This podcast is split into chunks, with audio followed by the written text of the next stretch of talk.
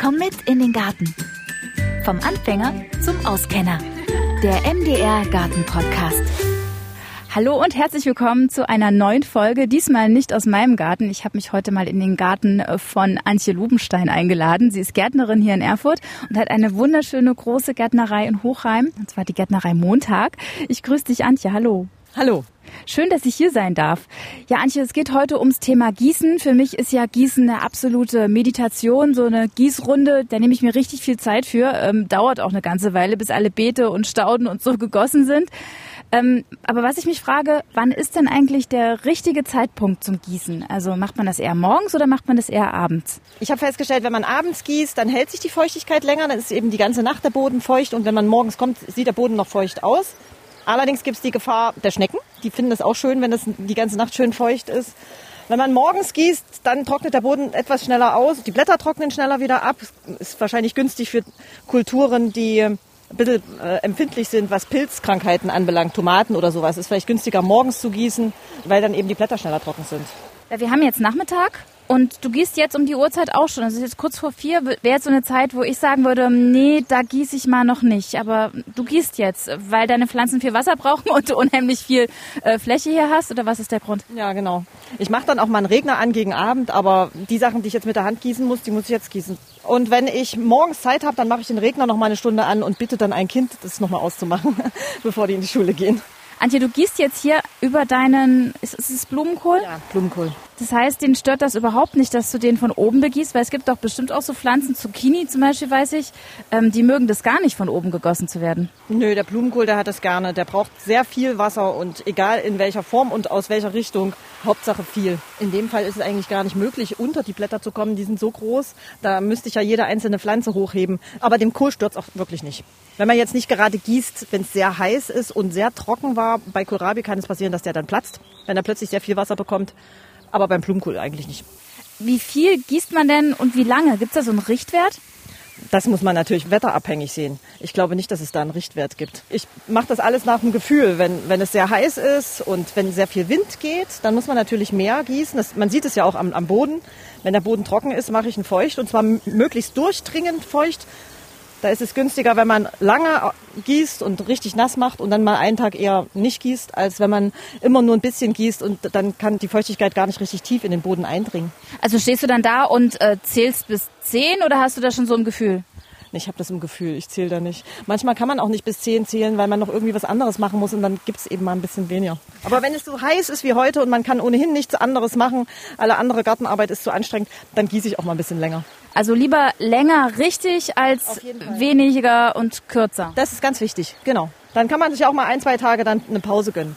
Aber bestimmte Sachen müssen täglich gegossen werden. Vor allem ganz wichtig die Pflanzen, die im Topf stehen. Da äh, kommt ja keine Feuchtigkeit von unten nach und es verdunstet wesentlich schneller. Die muss man wirklich jeden Tag gießen, wenn es nicht gerade den ganzen Tag geregnet hat. Und wie viel? Bei den Töpfen ist es ziemlich schwierig, zumal unsere neuen Gartenerden ja viel Torf enthalten.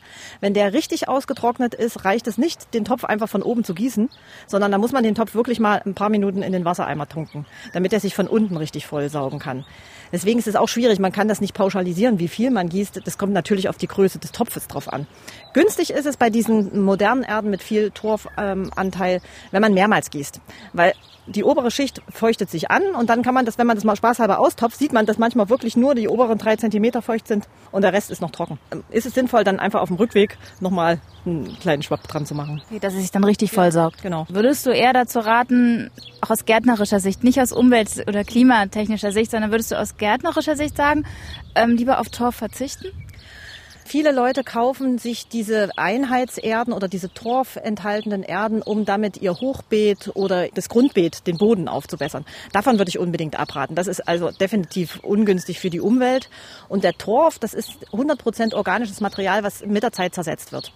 In der Topfkultur, alles was auf dem Balkon steht, Balkonpflanzen und so weiter, habe ich persönlich noch kein torffreies Substrat gefunden, welches das Wachstum ähnlich gut beschleunigt wie diese fertigen Erden, wo ein gewisser Torfanteil drin ist. Wobei ich wirklich allen rate, die jetzt ein Hochbeet machen oder ein Frühbeet und brauchen dort neues Substrat, Kompost. Das ist das Allerbeste. Das Zeug, was man, was im Garten oder im Haushalt anfällt, kompostieren und das nutzen. Was Besseres kann man für den Boden eigentlich nicht machen. Und er nimmt ja auch das Wasser auch anders auf als Torferde. Ja, genau. Der, also der speichert das besser. Äh, die Torferde, ähm, die saugt sich zwar voll, aber eben wie gesagt schon, wenn das richtig ausgetrocknet ist, nimmt sie auch das Wasser sehr schlecht wieder an. Ähm, und dann habe ich gesehen, hast du hier zwischen deinem Mais ein bisschen Stroh hingelegt. Das heißt, du mulchst auch. Womit hast du die beste Erfahrung gemacht, was Mulchmaterial angeht? Ich muss gestehen, ich bin Mulchanfänger, aber ein begeisterter Mulchanfänger. Und deswegen nehme ich alles, was ich kriegen kann. Äh, mein Sohn mäht hier Rasen, da nehme ich den Grasschnitt. Ich bekomme Pferdemist von der Nachbarin. Das habe ich jetzt auch mal als Mulchmaterial verwendet. Und auch Kompost, der noch nicht so ganz durchverrottet war. Den habe ich einfach auch um, raufgegeben. Ich gucke mal, was passiert. Also jedenfalls sieht man schon, das Unkraut wird gut unterdrückt. Die Bodenstruktur ist toll unten drunter. Es ist wesentlich weicher. Der Boden feucht. drunter ist feucht und obendrauf ist es schön, schön trocken. Wenn wirklich mal ein Unkraut durchwächst, kann man es wunderbar rausziehen. Du hast aber zwischen deinem Kohl, habe ich gesehen, auch ganz viel Unkraut, was du so stehen ja, lässt. Das genau. stört den gar nicht? Nee, das stört den nicht. Und ich habe festgestellt, es ist sogar noch besser für den Boden, weil er eben auch bedeckt ist. Es ist so ähnlich wie Mulchen. Wenn der Boden nicht nackig da liegt, dann ist eben weniger Erosion. Äh, sowohl die Feuchtigkeit bleibt drin, als auch Wind und äh, alle anderen Witterungseinflüsse können auch die feine Krume nicht so abtragen. Ich habe meine Erdbeeren jetzt mit ähm, Schafwolle gemulcht. Also ich probiere das jetzt auch gerade aus. Bin, wir können es dann austauschen. Ja, ich glaube, das ist nicht verkehrt. Das sieht man jetzt überall, dass das gemacht wird. Bei den Erdbeeren hat es ja noch den Vorteil, dass die da nicht so schmutzig werden, wenn es wirklich mal von oben regnet. Dann hat man die Früchte sauber. Und die trocknen auch schneller ab. Sie schimmeln dann nicht so schnell, sind ja auch ein bisschen anfällig. Die meisten nehmen ja Stroh, aber bei dem Stroh habe ich auch immer das Gefühl, das wird ja dann schon auch ganz schön nass. Ja, das macht aber nichts. Bei dem Stroh habe ich eher das Problem, dass im nächsten Jahr oder manchmal sogar in derselben Saison noch sich ein kleiner Rasen aussieht, weil da oftmals ganz viele Körner noch drin sind. Und da hatte ich mal das Problem, ich habe das dann kaum noch wegbekommen, weshalb ich das mit dem Stroh lieber lasse. Ach witzig, jetzt weiß ich, woher ich diese hohen Gräser habe zwischen meinen Himbeeren. Ja, genau. Das sind die Samen aus dem Stroh oder wenn man Heu nimmt, das samt sich natürlich aus. Daran habe ich noch gar nicht gedacht. Also Heu ist ja dann eigentlich, also dann Rasenschnitt einfach. Ist ja sogar noch extremer, denn das Heu wird ja eigentlich erst ähm, geschnitten, wenn das geblüht hat und sich da Samen angesetzt hat. Also lieber Rasenschnitt als Heu.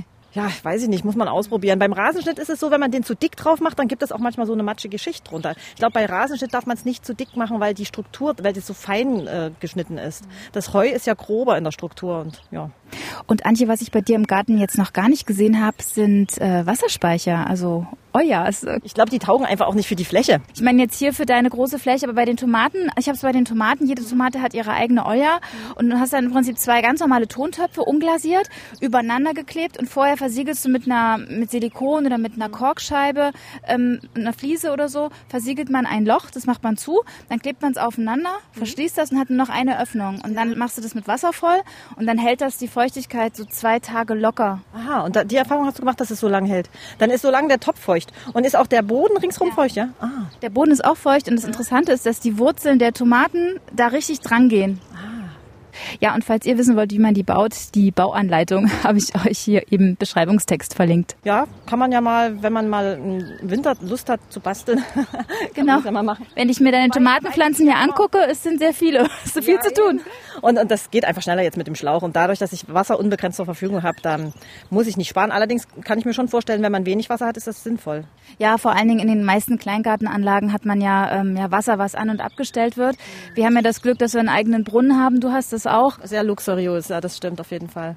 Und dann gibt's ja Menschen, von denen habe ich auch schon gehört, was ich sehr interessant finde, die stehen total auf Hacken. Die hacken den Boden auf. Was ist denn vom Hacken zu halten? Also wo sind denn da die Vor- und Nachteile? Also ich stehe nicht auf Hacken, aber ich praktiziere es auch und zwar intensiv. Ähm, der Boden, wenn er sehr trocknet, bildet Risse und die Risse gehen zum Teil ziemlich tief. Und durch das Hacken zerstört man die Risse in der Oberfläche und der Bo die Bodenstruktur wird wieder geschlossen. Die Feuchtigkeit hält sich also, auch wenn man das erstmal nicht glaubt, weil man das nicht sieht, hält sich aber die Feuchtigkeit in der etwas tieferen Region des Bodens besser. Das ist witzig, weil eigentlich denkst du das gar nicht. Du denkst dir, du hast eine geschlossene Decke und da hält es drin, aber durch die Risse erzeugt man genau das Gegenteil. Ja, genau. Äh, und es ist einfach so, äh, die Kulturen, man sieht den Unterschied, wenn gehackt wird, äh, wachsen die einfach besser. Womöglich ist das mit dem Mulchen ein ähnlicher Effekt, weil der Boden ja unten drunter auch locker bleibt und feucht. Aber das habe ich jetzt bis jetzt, ist jetzt meine Testphase dieses Jahr. Schön. Bis jetzt habe ich immer gehackt und meine Mutter ist auch eine echte Verfechterin vom Hacken. Wobei wir auch wirklich das Unkraut nur abschneiden und lassen es liegen. Wir sammeln das nicht ab, weil es dann auch auf, an Ort und Stelle abwelken kann und dann auch wieder wie so eine Art Mulchschicht bildet. Ähm, und dann habe ich gesehen, du hast einen ganz tollen Gießstab, der hat quasi eine Einstellung. Und hier unten kann man mit einem Hahn den an- und ausschalten. Und das ist eine Bajonettkupplung, so heißt das Ding. Ja, was mir bei dem total gut gefällt, dass der eine richtig schöne Brause hat. Also da kommt richtig schön gleichmäßig was raus. Bei meinem ist es eher so ein bisschen äh, weniger. Das Na, man muss auch aufpassen, dass die Brause vorne nicht verstopft. Ich habe mich auch schon gesehen mit einer äh, Stecknadel und habe hier die Löcher wieder durchgepiekst. Zumal auch, dass der Kalk sich da reinsetzt. Aber hier sind eben auch sehr feine kleine Steinchen, die sich da reinsetzen. Das muss man dann immer mal sauber machen. Und was man nicht machen darf, wird bei uns immer schnell gemacht, weil man das restliche Wasser, bis man zur Pumpe geht, natürlich nicht weglaufen laufen lassen will, sondern dann gibt man es in eine Wanne. Dann bleibt der Stab in der Wanne und dann bilden sich natürlich innen auch Algen, die das verstopfen können. Das heißt, was also machst du nach dem Gießen? Einfach trocken lagern wieder. Nicht irgendwo in die Feuchtigkeit hängen. Und hochkant? Und das trocknet relativ schnell, das ist egal. Okay, also ja super. Nee, ich lasse sie natürlich auch immer hängen. Naja, oder irgendwo im, im manche tun dann in einen Eimer rein und dann stehen die im Wasser drin. Das ist ja, ist ja auch sinnvoll, wenn man dann noch ausmachen muss, dass man den Rest des Wassers aufhängt. Dann hat man eben noch mal einen halben Eimer Wasser oder eine Gießkanne. Das mache ich auch gern. Die stehen ja da. Dann wird das Ding reingehängt und dann läuft man schnell zum Schalter und macht die Pumpe aus oder den Wasserhahn. Genau, und dann bleibt es da drin. Und gießt du auch mit Gießkanne? Ja, ich gieße auch mit Gießkanne. Und was gießt du mit Gießkanne? Frisch gepflanztes gieße ich gerne mit Gießkanne, da habe ich mehr Gefühl dafür und äh, Sachen, wo ich mehr Aufwand habe, den Schlauch hinzuziehen, als schnell eine Gießkanne hinzuschleppen.